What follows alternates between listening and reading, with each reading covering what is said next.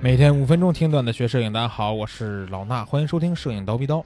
听到今天这个音乐，不知道大家有没有熟悉的啊？那今天又是周五了，所以呢，这个音乐跟我们今天的嘉宾有关。今天的嘉宾呢是苏群，相信啊，听到这个音乐，如果是喜欢篮球的朋友，一定不会陌生；包括喜欢看 NBA 的朋友，对苏群老师也不会陌生。当年我们只有这个 CCTV 五，就是中央五的时候啊，只有这个中央五可以看球的时候。那那会儿看的这个 NBA 的解说嘉宾，除了张卫平，基本就是苏群啊。对了，还有徐继成老师。所以呢，苏群老师也算是陪伴我度过中学时期的一个人了哈。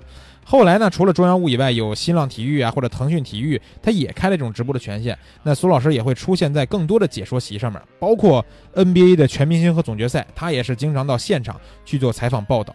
但是呢，大家可能不知道的是，这么一位著名的篮球评论员、解说员。居然也是一位摄影爱好者，现在呢，他在自己的微信公众号里边，有时候还经常发一些他自己拍的照片。苏群老师呢，非常喜欢旅行，所以在旅行的时候啊，拍摄也就成了他喜欢拍摄的一个主要的题材了。今天呢，大家会听到的就是我之前在采访苏群老师的时候，他说到旅行当中跟当地人交流的一个重要性。下面呢，咱们来一起听一听这个熟悉的声音。我跟关老师去贵州的时候，我就觉得跟人交流少，因为我们是一个团，是吧？有那么十几个人。那是去年的对行程吧？我们前年前年的行程，就是我们去，可能因为当地政府也比较配合，他会给你一些啊少数民族的表演呐等节庆啊等等。但是，呃，政府他肯定有自己的宣传的目的，要提高旅游的知名度。呃，但是从刚才关老师讲的所谓叫人文这块呢，反而是越是这样，可能你的接触的面越窄。呃，关老师，我觉得有一条讲的特别对，就是你在路上有时候是不经意的东西。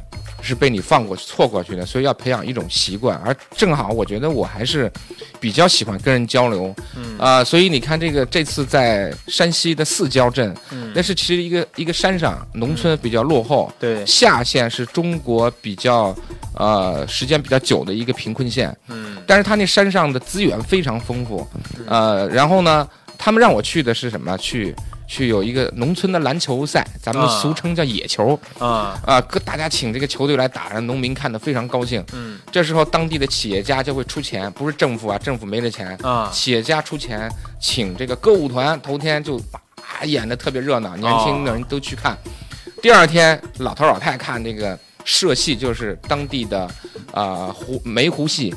当地的一种戏剧，哎，对，是蒲剧团里头在演这个梅户戏，我之前都没有听说过。嗯，那么我我头天我听说，我说我第二天幸亏我在这儿，我要看看他们怎么演戏啊。呃，结果他们演的是现代戏，可就这样呢，我先到了后台去跟人家去聊天去了。这个正好人家非常有涵养，你别看是。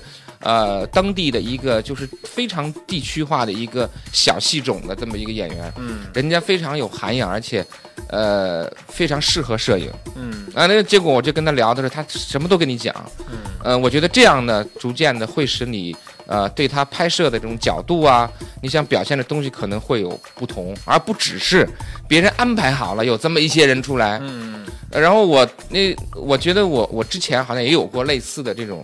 经历就是跟人一定要上去跟人交流。这次是在西藏的时候，嗯啊，也是我们本来是去看扬州雍湖去了，但是到路上可能看到了有有下朱林寺，哎，我们说到村里头去转转去吧，嗯，就下来了。结果一群小孩就出来了，呃，当场我就想起当初关老师在这个。在这个路上也喜欢跟人交流，你得跟人交流，嗯，交流了，我我就把那小朋友给叫住了，哎，我说你们吃糖不吃？哎，都要吃，然后就我们就蹲下来聊天啊啊，上学没有啊？是放假了，你们怎么着怎么就跟他们聊天？一聊，他们所有的人就把自己给放松下来了啊。你跟他交流的过程当中，你会建立一种关系，虽然。呃，对于一次旅行来讲，我觉得还是一个比较浅层的交流，无法说跟人时间很长啊。我我印象非常深刻的是，以前我认识一个叫，呃，姓赵，是叫赵铁林吗？你知道吗？我忘了名字，是不是这么叫啊？嗯，在中国的纪实摄影上有一个非常著名的呃案例，就是当年啊，广东还是海南有有一组小姐的片子啊，你记得吗？就是呃，是赵老师。下到他们的就是租住屋里头去啊，跟他们在一块儿吃住，差不多也得有一个多月的时间啊，就是在那儿待着，不可能说社会最底层的这些，啊，我们现在讲叫性工作者是吧？嗯，对，他会把自己的经历呀、背景告诉你，名字啊告诉你，全都化名的。但是呢，因为你这个摄影师跟他不是一天交流，嗯，是住在那儿，天天在一块儿。最后，他逐渐、逐渐的就放掉了，放弃了自己的这种保护层，他把内心跟你敞开。嗯，然后他拍那一组片子，目前为止依然是中国纪实摄影历史上比较经典或者里程碑式的一组。嗯啊，而且是没有后人的，就是不是说他开辟了一个什么，而是后来这一类东西很难有记者能够沉下心，哎，跟着这个。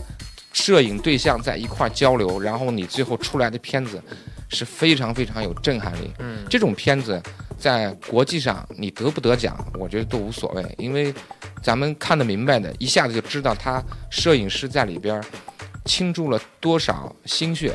嗯嗯，现在这个呃赵老师已经去世了。嗯啊，他并没有因为这组片子。呃，获得多多少财富啊什么的，他应该也比较贫困的，但是全身都是全身心都扑在这个摄影上。嗯，那么我觉得现在就是喜欢摄影的人非常非常多啊，但是就跟现在喜欢或者说现在演电影的小鲜肉啊，嗯，呃，漂亮的这个就是靓男美女啊，演员非常多，但是跟过去的老的演员一样，你要深入到。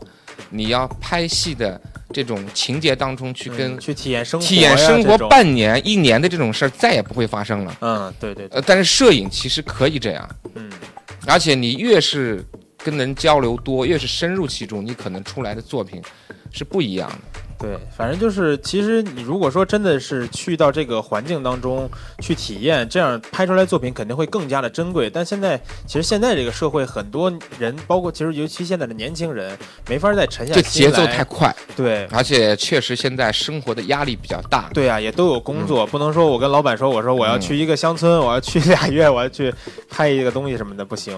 所以说，我觉得您刚才说的这点特别有道理，就是说在旅行当中去张开口，然后比如说您都走。到这个戏剧的后台去，不像比如说我们去，可能说看一场戏剧，那我们就在下面看一看，然后拍一拍。然后呢，比如说有些人看到路边的这些小孩儿啊，可能就是随手抬起相机拍一拍什么的，但是很少会有人就是去。跟这个被摄者去交流，停下来，对，哪怕说几句话，嗯，我觉得都不一样。虽然只是浅层的，嗯，你多说几句，你就深入一点。然后，如果说你说时间够长了，你会发现你原先的想法都会被推翻。好了，听完苏群老师的讲解啊，大家可能感觉说，哦，原来天天在电视上给我们说球的这个人，也是一个这样喜欢拍照，而且呢，还会在拍照里边去探索一些东西、学习一些东西的人，对吧？那后来有一次聊天的时候，苏群老师还给我讲了不少他去泰国旅行拍摄的故事啊。后面有机会的话，再陆续放给大家听。今天的节目呢，就是这些。关注蜂鸟微课堂的微信号，更多的摄影知识、干货文章等你来围观。咱们下周见。